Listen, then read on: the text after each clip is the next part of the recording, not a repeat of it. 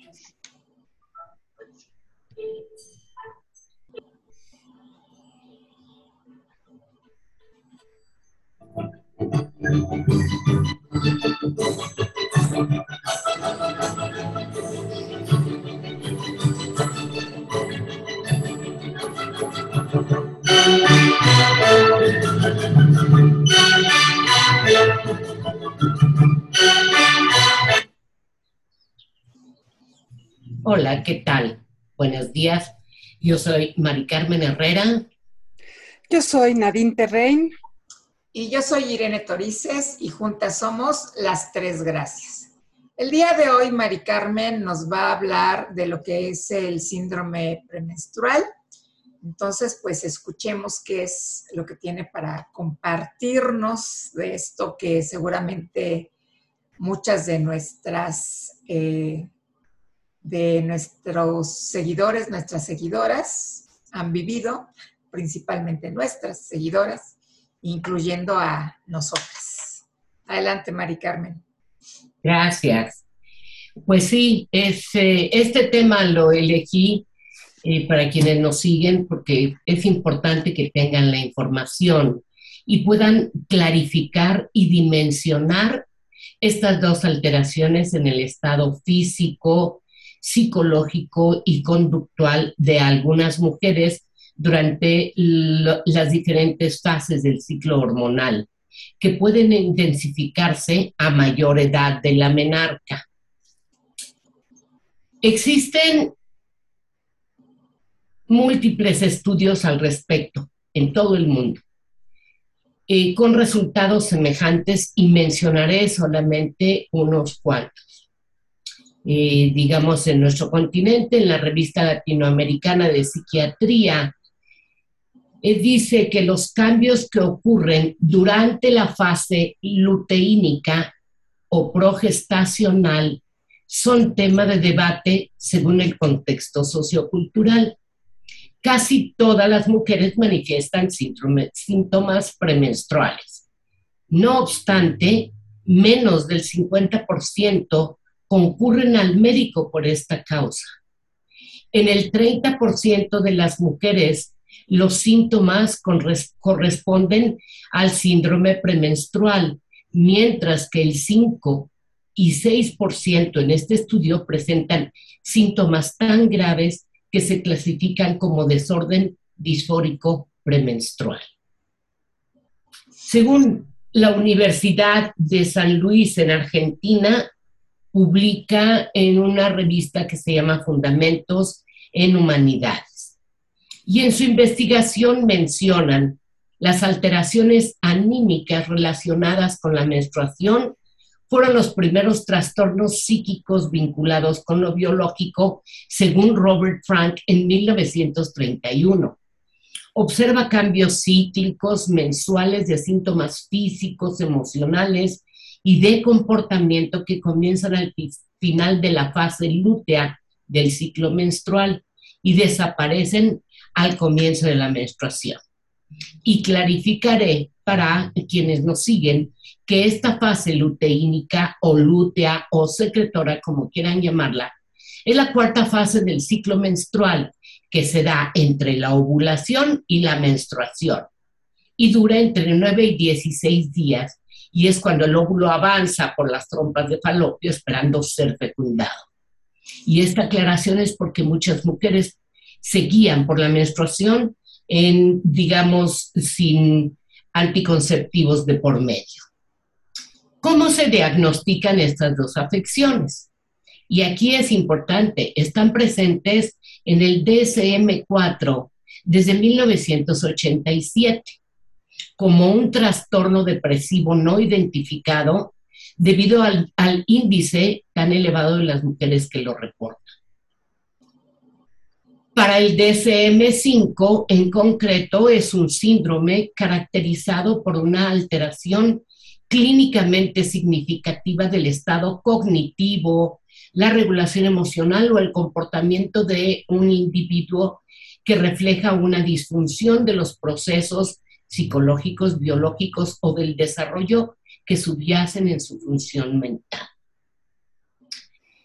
con criterios de diagnóstico con al menos de eh, cuatro síntomas de los enlistados a continuación en la mayoría de los ciclos menstruales del último año en la fase luteínica.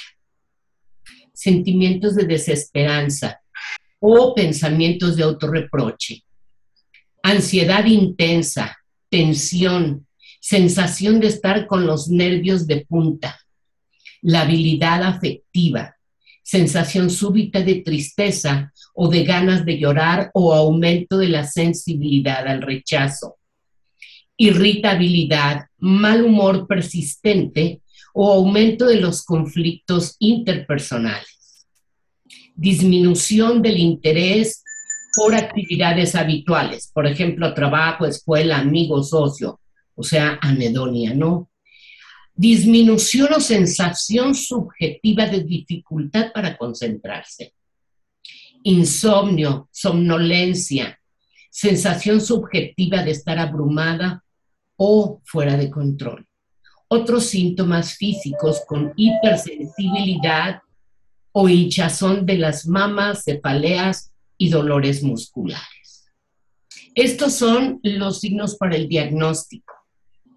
Y según el DCM4, los criterios de diagnóstico deben de ser confirmados mediante la evaluación prospectiva de los síntomas durante dos ciclos menstruales y por lo menos cinco de los once síntomas deben estar presentes para que ya sea un desorden disfórico premenstrual. Eh, para el diagnóstico de síndrome premenstrual es suficiente con la presencia de un síntoma.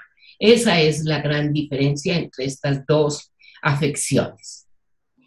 La APA o American eh, Psychiatric Association lo denomina DDPM o desorden de la fase lútea DFL. Se caracteriza por sintomatología somática y afectiva, trastornos anímicos que producen disfunción e incapacidad significativas. Perlstein eh, y colaboradores señalaron que el DDPM no solo representa el extremo más grave de la sintomatología premenstrual, sino quizás una modalidad incluso de trastorno depresivo o ansiedad. En algunos países de Europa, fíjense, se toma como un factor atenuante de la justicia criminal y Francia, por ejemplo, lo utiliza para alegar demencia temporaria. Hallazgos desde las neurociencias informan que la disminución de la neurotransmisión serotoninérgica, o sea, de la serotonina, está asociada a un pobre control de impulsos, humor depresivo, irritabilidad y un incremento de la ingesta de alimentos.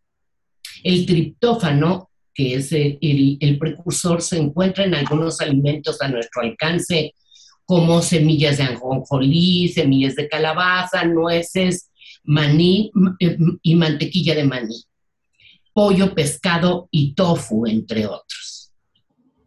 ¿Cuál es el tratamiento para el DDPM?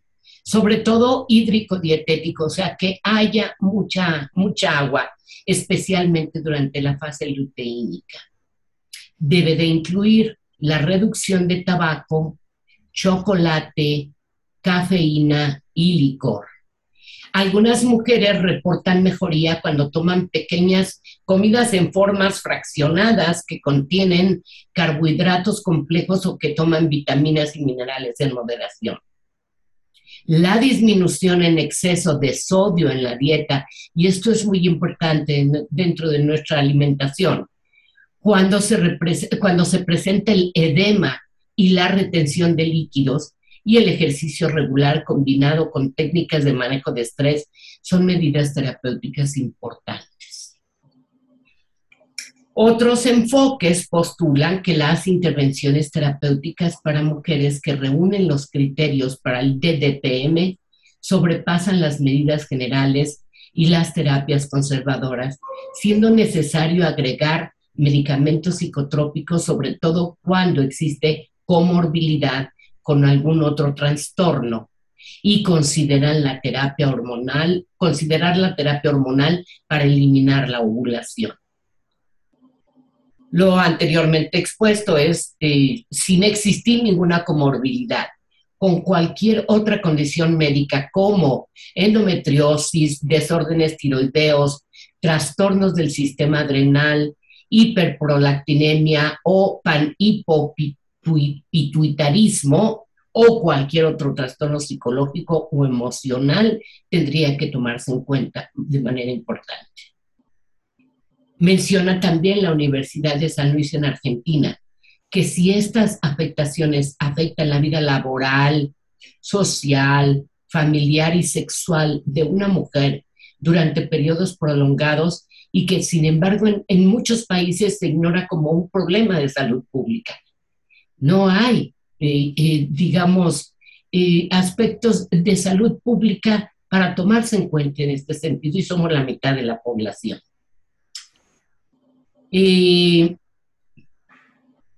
la invitación es a la reflexión porque uno de los aspectos de esto es importante, es tanto para profesionales de la medicina como de psicología e incluso de psiquiatría. El DDPM parece un cuadro banal y de dudosa existencia. No obstante, si se considera que una mujer tiene ciclos menstruales, durante 30 años en su vida reproductiva, y que quien lo padece, la extensión promedio de los síntomas es de 4 a 5 días por, el ciclo, por cada ciclo, entonces el DDPM puede comprometer el equivalente de 5 a 6 años de la vida de una mujer, limitando no únicamente su desarrollo y desempeño, sino principalmente su calidad de vida. Y a mí me parece que esto es importante tomar en cuenta por no solamente profesionales, no solamente por las mujeres para que cuiden su salud sexual, sino también por las personas que eh, conviven o cohabitan o, tienen eh, una cotidianeidad con una mujer que, parece, que padece este desorden disfórico premenstrual, que no son pocas. Entonces, esta fue mi intención como para presentar este tema. Me encantará escuchar sus opiniones. Eh, a mí me gustaría, Mari Carmen, primero, dado que muchas de las personas que nos siguen en, nuestros canales de, las tres gracias, que los términos médicos pudieras aclararlos un poquito, qué es la fase luteínica, este, eh, la cuestión de los eh, neurotransmisores que se ven afectados para que haya un poquito más de claridad al respecto para quienes no tienen una formación médica o no conocen estos términos. Claro, empezaré por lo que es la disforia, este término de desorden disfórico. La disforia es como la contraparte de la euforia hay eh, sentimientos de tristeza, de, eh, que pueden ir de mínimo a máximo, en este sentido, de disgusto, incomodidad, etc. Esa sería la parte disfórica. La parte de lo del ciclo, de la parte luteínica, sí la mencioné, y es la fase secretora, que es la cuarta fase del ciclo menstrual. O sea, que va a ser de la ovulación a la menstruación y que dura entre 9 y 16 días. Ahí es cuando, entonces, a partir de la ovulación, muchas mujeres es que inician con todos estos síntomas y duran 9 a 16 días, entonces, sobre todo antes de la menstruación. Pero es importante esta fase porque eh, muchas mujeres no conocen, por ejemplo, cuáles son, cuál es su fecha de ovulación. Conocen la de la menstruación, que es lo que mencionaba, se rigen incluso por ella para no utilizar anticonceptivos o métodos de barrera. Pero entonces están exactamente en la fase de ovulación y si es esto, pues obviamente está, eh, viene el embarazo porque el, el óvulo está solamente esperando a ser fecundado. Por, ese es por un lado. y la parte de neurotransmisores, esta parte de lo que es la serotonina. Se dice que la serotonina es la, eh, digamos, el neurotransmisor o la hormona de la felicidad, que nos hace sentir bien, que eh, nos lleva a tener energía para lograr cosas. Sin embargo, en esta etapa, con estas mujeres que padecen este desorden, baja de manera importante la serotonina. Entonces, lo podemos nivelar, sobre todo con eh, una dieta. Lo que comemos es lo que nos lleva a manifestar definitivamente. Y si hay un incremento, mencionaba yo lo del sodio, muchísimos productos procesados son, contienen altos niveles de sodio.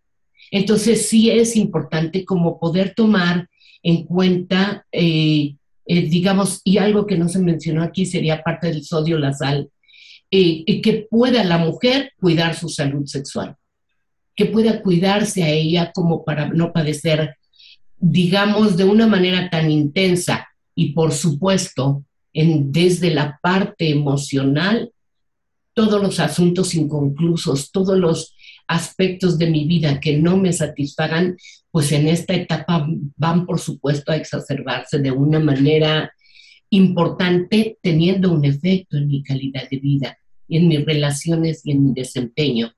Pero sí tomarlo en cuenta. Por ejemplo, las empresas no lo toman en cuenta. Y no hay una capacidad de concentración y una mujer que padezca este desorden a niveles elevados, como puede ser este 5 o 6% de las mujeres, pues puede tener, por supuesto, efectos no solamente en su desempeño. Si es, digamos, una obrera que trabaja máquinas, puede estar sujeta a eh, sufrir de alguna manera, no sé, accidentes, incidentes, etcétera. Y es a tomarlo en cuenta, no es nada más decir, ay, es que está monstruando. No, no es esta parte como que hay que distinguir cuando una mujer pueda tener un síndrome premenstrual, que todas la hemos tenido en nuestra etapa de, vida reproductiva, a la diferencia ya de un desorden disfórico premenstrual. No sé si con eso queda un poquito más claro.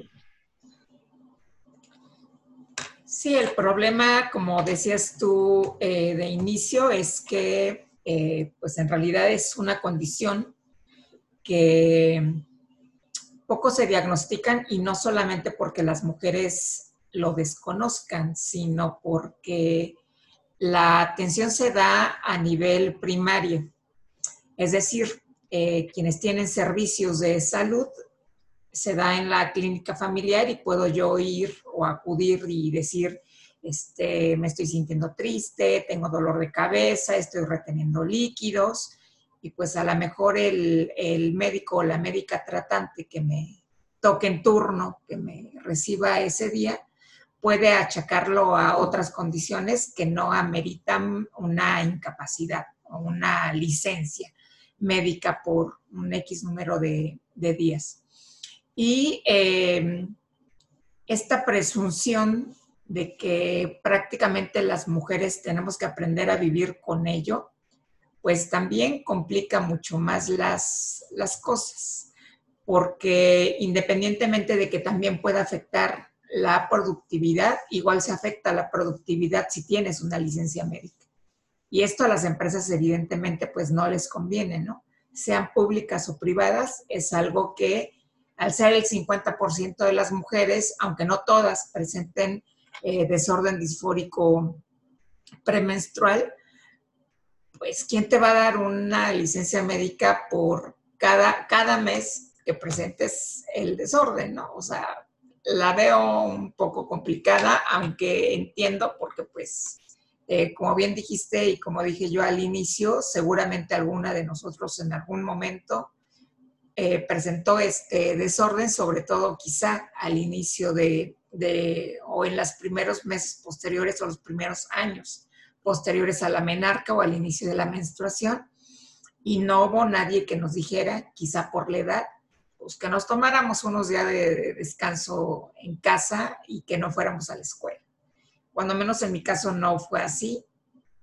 con todo y tener este papá médico, ¿no? Eh, pues insisto, como que es algo con lo que las mujeres tendríamos que aprender a vivir independientemente del malestar que nos genere. Claro, a vivir, pero también a cuidarlo, porque yo puedo ver los niveles que tengo. Yo te puedo decir como vivencia, eh, yo jamás tuve, o sea, sí, llegué a tener inflamación, etcétera, lo que tú quieras, pero mi hermana, mi hermana se incapacitaba, o sea, verdaderamente, mi hermana Elba, que en paz descanse. Ella realmente se ponía muy mal. Entonces, yo creo que este puede ser el criterio, saber cómo vivo mi vida, cómo, cómo cuido mi salud sexual, cómo, qué tanto padezco estos aspectos si son incapacitantes. Y no lo sé, me encantaría oír a Nadine para qué opinión tiene, tiene ella. Yo, pienso muchas, muchas, muchas cosas al respecto. Mi, vida eh, menstrual ha sido eh, bastante difícil. Yo, yo padecí o padezco, no sé, endometriosis y para mí no era solo la menstruación, sino ovular era una tortura. Sigue siendo a veces mucho menor este, intensidad ahora, pero eh, yo, yo eh, me llegó a decir el ginecólogo que yo hacía peritonitis, se me inflamaba el vientre, de manera que no me quedaba la ropa, no me podía sentar porque me dolía, me empujaba todo lo que estaba inflamado, sentarme, eh, acostarme, eh, si yo ovulaba durante la noche, el dolor me despertaba. Y alguna vez algún eh, alumno médico le comenté algo así como de, pues los ovarios me dolían horrible al ovular. Me dijo, no es cierto, los ovarios no, no duelen no tienen terminales nerviosas. Y yo, híjole, te voy un patadón en sal, sálvase a la parte para que entiendas lo que me duele, ¿no? Tal vez ahí sí tienes terminales nerviosas. Porque de pronto se quedan con la parte anatómica. No, ahí no tiene por qué doler. O sea, yo no estoy inventando esta inflamación, yo no estoy inventando no poderme sentar, no poder caminar, no despertarme este, por el dolor, no lo estoy inventando, ¿no? Y bueno, eso era lo más intenso y la menstruación pues ya era menos intenso, pero también me, dolía. Y en todo esto en un contexto en el que cuando yo empecé a menstruar alguna vez, eh, tenía, estaba yo menstruando, tenía un poco de dolor y se le ocurrió a mi nana decirle a mi mamá que me dolía. Bueno, me echó tal discurso a mi mamá que jamás se me ocurrió volver a sentir que tenía derecho a, sentir ese dolor, digamos, a guardarme y cuidarme por ese dolor. Y entonces eh, yo, yo así, con ese dolor, con esa inflamación, iba a trabajar, andaba por toda la ciudad, este, veía eh, pacientes o trabajaba en AMSAC, o, o, sea, hacía todo lo que tenía yo que hacer, o daba clases inclusive con semejante inflamación, iba a dar clases. Y esto estoy hablando nada más de la inflamación y del dolor. Todo lo demás, bueno, este, es, es como mucho más intenso. Y alguna vez eh, escuché o leí más bien cómo se manejaba la, menstruación en algunas culturas primitivas o en algunas eh, poblaciones, eh, civilizaciones anteriores, ¿no? Cómo había este, casas de menstruación donde las mujeres iban a guardarse durante la menstruación. Entre ellas se ayudaban, se, lavaban, se cuidaban eh, este, en este periodo. Y, y, todo lo que implica eso, ¿no? Y probablemente el problema es cómo está estructurada la sociedad desde las necesidades de los hombres. Probablemente las mujeres necesitemos en lugar de semanas de siete días con dos días de descanso o un día de descanso, necesitemos semanas de 20 días y ocho días de descanso. Y probablemente ni siquiera son semanas iguales para todos, ¿no? Como, como se hace en la sociedad patriarcal. Todos trabajamos de lunes a sábado y el domingo descansamos, sí o sí, lo necesites o, o no lo necesites. Y entonces, si cambiáramos un poquito la estructura social y digamos, en lugar de descansar un día a la semana, descansamos los días que estamos menstruando, ya no hay incapacidad. Y entonces puedes hacer este trabajo como interior. Eh, eh, eh, en estos textos que he leído asocian el periodo menstrual como al, a, la, a la lunación. ¿no? La luna tiene unos días oscuros donde, es más, un día completamente oscuro donde ni se ve, ¿no? Está perdida. Y luego empieza a mostrarse poco a poco hasta que está eh, la luna llena brillando completamente en el cielo y se asocia la luna llena con la, ovulación, que es cuando las mujeres nos mostramos más, mostramos más piel inclusive, eh, nuestra voz cambia, hay muchas cosas que cambian en, nuestro comportamiento. Eh, hay, estudios de, personas en, centros nocturnos, por ejemplo, y las mujeres que más eh, mueven su cuerpo cuando están bailando, están ovulando. Eh, entonces es como la luna llena, está brillando en el cielo, es el, momento más importante del ciclo y después vamos poquito a poco disminuyendo hasta llegar a un punto en el que necesitamos guardarnos.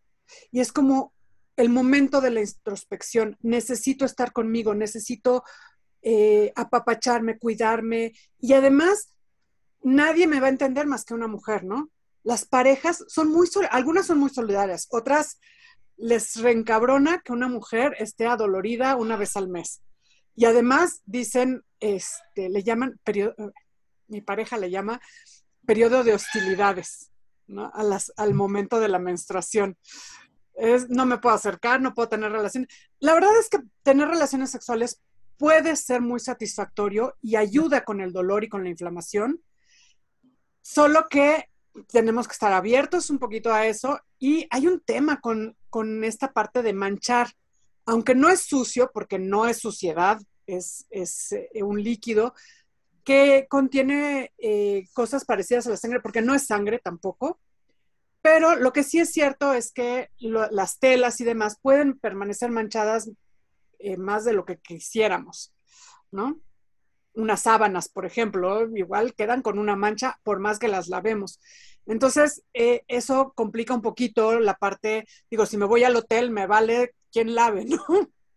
Pero en mi casa no me gusta tanto tener que lavar eh, la, ropa de cama y demás. Y entonces eso hace que las mujeres no estemos tan dispuestas a tener relaciones sexuales, aunque podría ser muy beneficioso. Eh, decía yo con respecto al dolor, eh, fíjense, hablaba yo en una ocasión del punto G y cómo tiene funciones de disminuir el umbral del dolor. Si estimulamos el punto G en, durante la menstruación, vamos a disminuir el umbral, digo, aumentar el umbral del dolor, o sea, disminuir el dolor, la sensación dolorosa. Por eso es que es padre esa parte de poder tener actividad sexual durante la menstruación, pero pues hay muchas cosas que pueden ser, que pueden dificultarlo. Todo esto con, respecto a como la parte física y la parte emocional también es esta como de, eh, como de, de, necesitar estar conmigo misma y la sociedad me obliga a salir, a enfrentarme, a, y entonces no estoy lista. De alguna manera, no es que esta disminución serotoninérgica sea eh, un trastorno o algo malo. De pronto es como parte de este mismo proceso de necesito esta introspección, necesito resguardarme, necesito estar conmigo, ¿no? Un poco como pasa con, con el parto. Todas las sustancias que se secretan con el parto obligan a, a, las mujeres a un periodo como de resguardarse y eso facilita como el apego con, la criatura. Digo, no digo que todo sea biológico, pero hay como una disposición biológica que puede facilitar algunos procesos justo de, introspección, de guardarse, de estar con uno mismo y de apegarse al crío cuando estamos este, con, la situación de, de, recién paridas, pero no necesariamente es eso, también es como apegarme a mí. Y la otra cosa que pienso con respecto a esto de la menstruación es como la menstruación nos hace, si, nos permitimos, muy conscientes de nuestro cuerpo, cosa que a los hombres no. Si bien eh, se ha dicho mucho que los hombres, como tienen los genitales expuestos, están más en contacto con su cuerpo y demás, nosotras tenemos un recordatorio mensual de que tenemos genitales, Y que se inflaman y que se mueven y que tienen estas contracciones por dentro y, se siente también cómo sale el, líquido menstrual y todo eso nos hace muy conscientes de nuestro cuerpo, ¿no? Y, de una, y de nuestros ciclos y de los ciclos en general, ¿no? O sea, el, estar en contacto con nuestros propios ciclos nos permite también abrirnos a todos los ciclos que hay en, el mundo, ¿no? Eh, esto que mencionaba yo de la luna, los ciclos de, de, la tierra, de primavera, verano, otoño, invierno. Estamos como más pegadas a esa parte y podríamos usarlo desde ahí, desde una conciencia corporal, como dices, Mari Carmen, para, para cuidarnos, para ser nosotras, para cuidarnos, para, para sentir nuestro cuerpo, sentirnos vivas y, demás. Pero como nos da tanto miedo que una mujer haga eso, porque una mujer que se cuida, que se protege, que se conoce, que se siente, es una mujer poderosa, es una mujer empoderada. Y entonces lo mejor es decir, estás monstruando, es el peor momento de tu vida, este, estás obligada a salir y a rendir igual que si no estuvieras menstruando, no puedes hablar del asunto. Uy, ay de ti si se enteran que estás menstruando, ¿no? Sobre todo, eh, yo me acuerdo en la prepa, era una vergüenza total que, que los demás se enteraran. Alguna vez tuve una paciente que decía que a ella no le dieron educación sexual y le hicieron, alguna compañerita o algo le hizo creer, o no sé cómo asoció, que si los hombres sabían que ella estaba menstruando, ella podía quedar embarazada. Y entonces vivía con terror su menstruación porque ningún hombre podía saber que ella estaba menstruando. Y todas estas cosas eh, eh, van siendo como eh, mensajes, discursos de sometimiento a la mujer por, por su, situación, por, por, estos ciclos naturales que va a vivir a lo largo de su vida. Y no es cierto, no somos vulnerables. El necesitar un tiempo de introspección, un tiempo de autocuidado, no te hace vulnerable, te, te hace más fuerte inclusive. Creo Bueno, ya me eché todo mi, speech político. No, no, maravilloso, maravilloso tu discurso porque mira, aquí hay algo importante. La luna, esto que mencionaste de la luna, la luna es la que rige el ciclo hormonal, la luna es la que rige las menstruaciones definitivamente.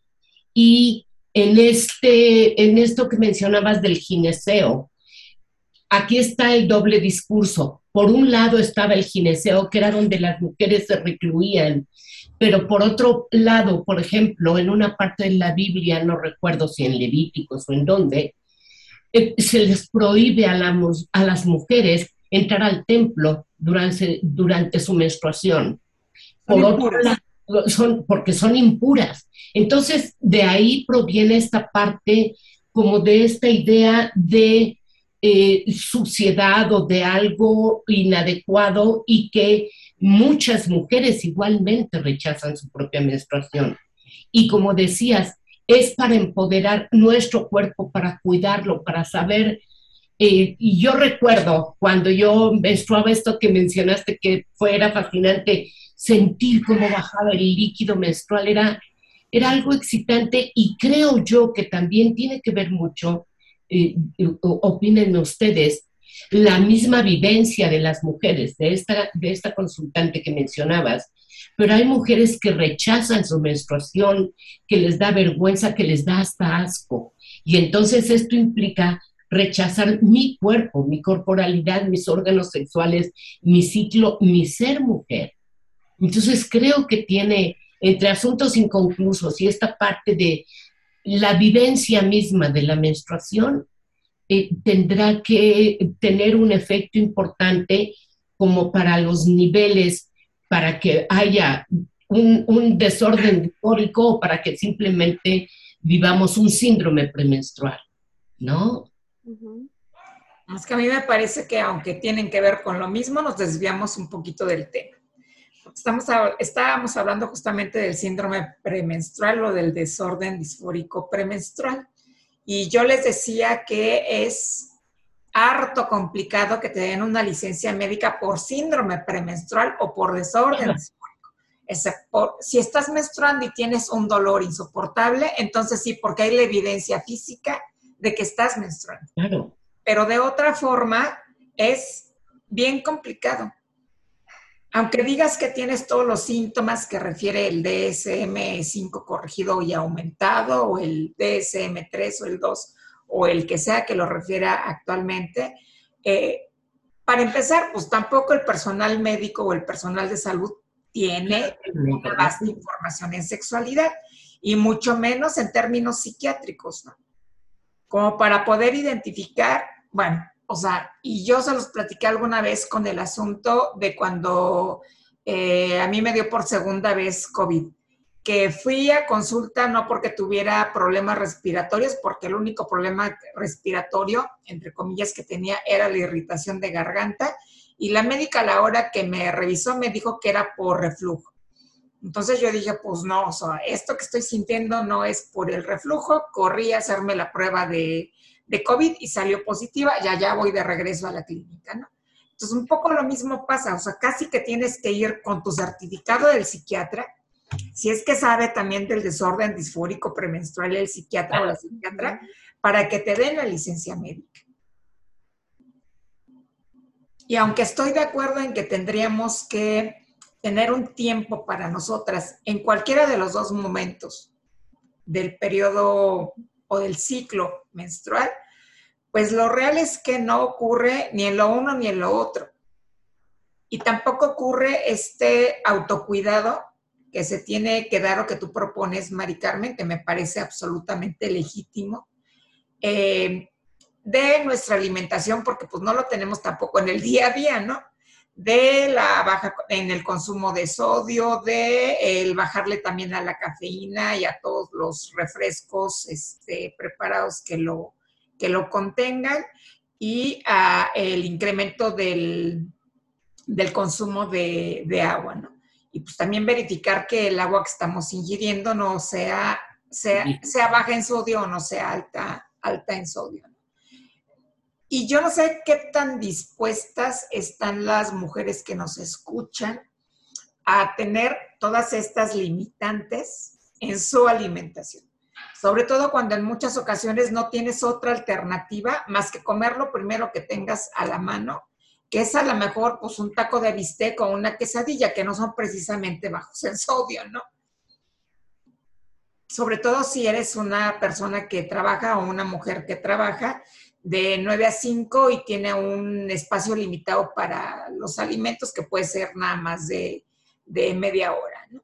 Porque en realidad los periodos de descanso dentro de las instituciones pues no son tan largos como para llegar a tu casa, sobre todo en las ciudades grandes, que puedas acercarte a tu domicilio, prepararte o consumir lo que tengas ahí eh, preparado para estos días y poder llevar una vida más saludable si presentas este desorden o si estás eh, ya en tu ciclo menstrual, ¿no? O sea, menstruando, menstruando como tal.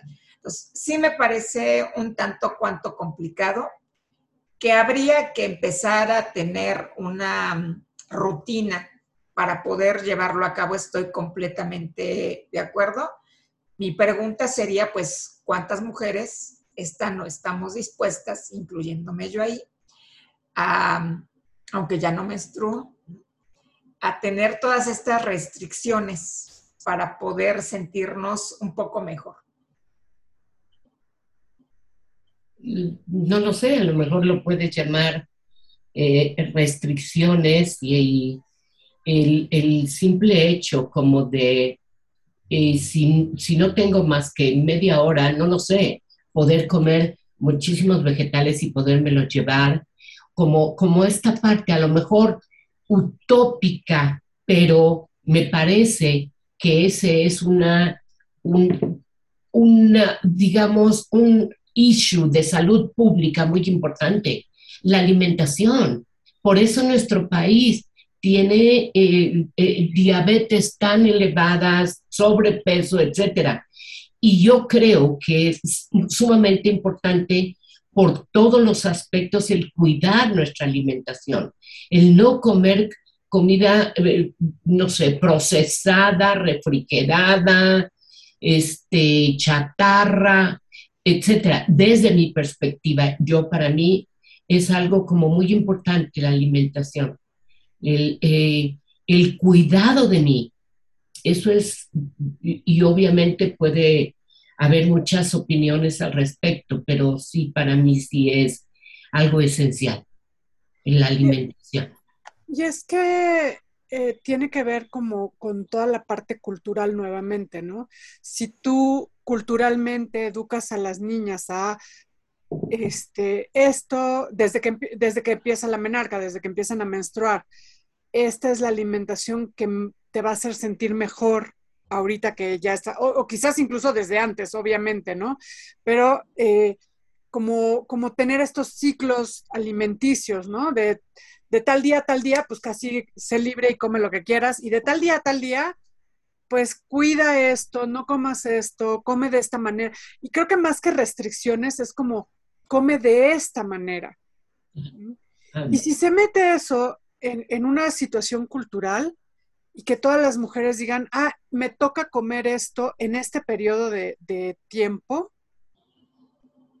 se vuelve como mucho más fácil decir, ah, esto es lo que hay que comer, Esto, de esta manera hay que comer, pero en un, contexto en el que eso es lo que menos nos importa, nuevamente es como esta cultura toda enfocada a, la productividad, pero ni siquiera nos interesa realmente la productividad, ¿no? Porque si nos interesara la productividad, una mujer que no está en, eh, en óptimas condiciones no es productiva no funcionas igual cuando estás así inflamada y, adolorida y apenas puedes caminar y, apenas puedes pensar claramente y todo lo que te dicen te hace llorar, ¿no? Eh, eh, no funcionas bien. Pero bueno, en este sentido de la productividad, es, los quiero de 9 a 6 aquí metidos y tienen media hora para comer. En el mejor de los casos tienen un comedor, este, institucional donde les voy a dar lo que yo quiera darles y para que coman este, no tanto y se sacien rápidamente le echamos mucha sal, ¿no? Eso es parte de saciar a la gente. Y, y, les pongo mucha grasa y les pongo, o sea, justo todo lo que nos va hacer sentir peor después. Y además, sin considerar que eso disminuye la productividad también, ¿no? no este, a hombres y mujeres, pero bueno, es como lo más rápido, lo más, no me queda otra más que coman, pues que coman. Y, y eso en el mejor de los casos. En el peor de los casos es sálganse a comer lo que, lo que encuentren. Así es. Claro. Y, y, lo que encuentras, pues es, o lo que, eh, como decía Sirene, un taco, una quesadilla, o este, una comida corrida en el mejor de los casos, que también, pues las hacen con mucha sal y con mucha, este, mucha grasa, ¿no? Entonces, eh, eh, las condiciones de vida que, hemos ido eh, eligiendo nos llevan justo a esta dificultad de salud pública, que se vuelve un enorme tema porque, porque tenemos obesidad, porque tenemos síndromes premenstruales, este, porque tenemos baja productividad, diabetes, todos estos trastornos metabólicos. Precisamente porque no hemos cuidado esta parte cultural. Decimos, ay, es que los tacos son parte de la cultura. Sí, pero puedes hacerlos eh, más amigables con la dieta, ¿no? Claro. En fin. Pero bueno, hay tantas cosas que podríamos hacer y que podríamos pensar, este, y que, que no es fácil, como bien dices, Irene, pues es que empezar con los médicos que no tienen este, como esta información completa, esta formación completa o, este, o esta educación. Eh, en salud sexual. En salud sexual y, eh, está difícil que nos comprendan, que nos atiendan y que además la otra parte también muy cultural es como no nos importa que a las mujeres les duela, ¿no? Son histéricas. Claro, y monstruan, ¿no? Monstruan y, y es toda esta descalificación de, ah, claro, porque estás en tus días. Sí. ¿No? Que, que decía yo, le decía yo alguna vez a algunas pacientes, sí, o sea, sí tiene un efecto estar en tus días, sí te vuelve más sensible, pero eso no significa que lo que te está sensibilizando sea irreal o no sea molesto.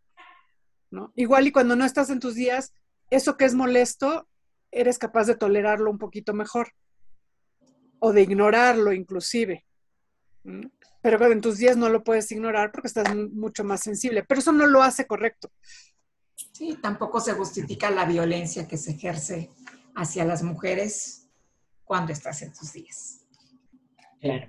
Y cuando no estás en tus días también, ¿eh? La violencia es los 28 días completitos.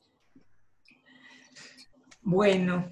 Pues de esto se trata y esta es la invitación, como la reflexión y, y, a otras discusiones de quienes nos siguen también, que participen.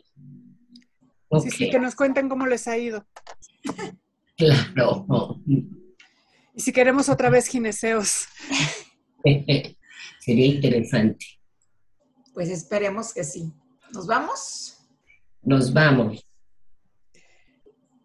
Yo soy Mari Carmen Herrera, soy psicóloga y soy sexóloga. Yo soy Nadine Terrein, soy psicoterapeuta y terapeuta de parejas. Yo soy Irene Torice, soy terapeuta ocupacional y sexóloga y juntas somos las tres gracias. Hasta la próxima. Hasta la próxima.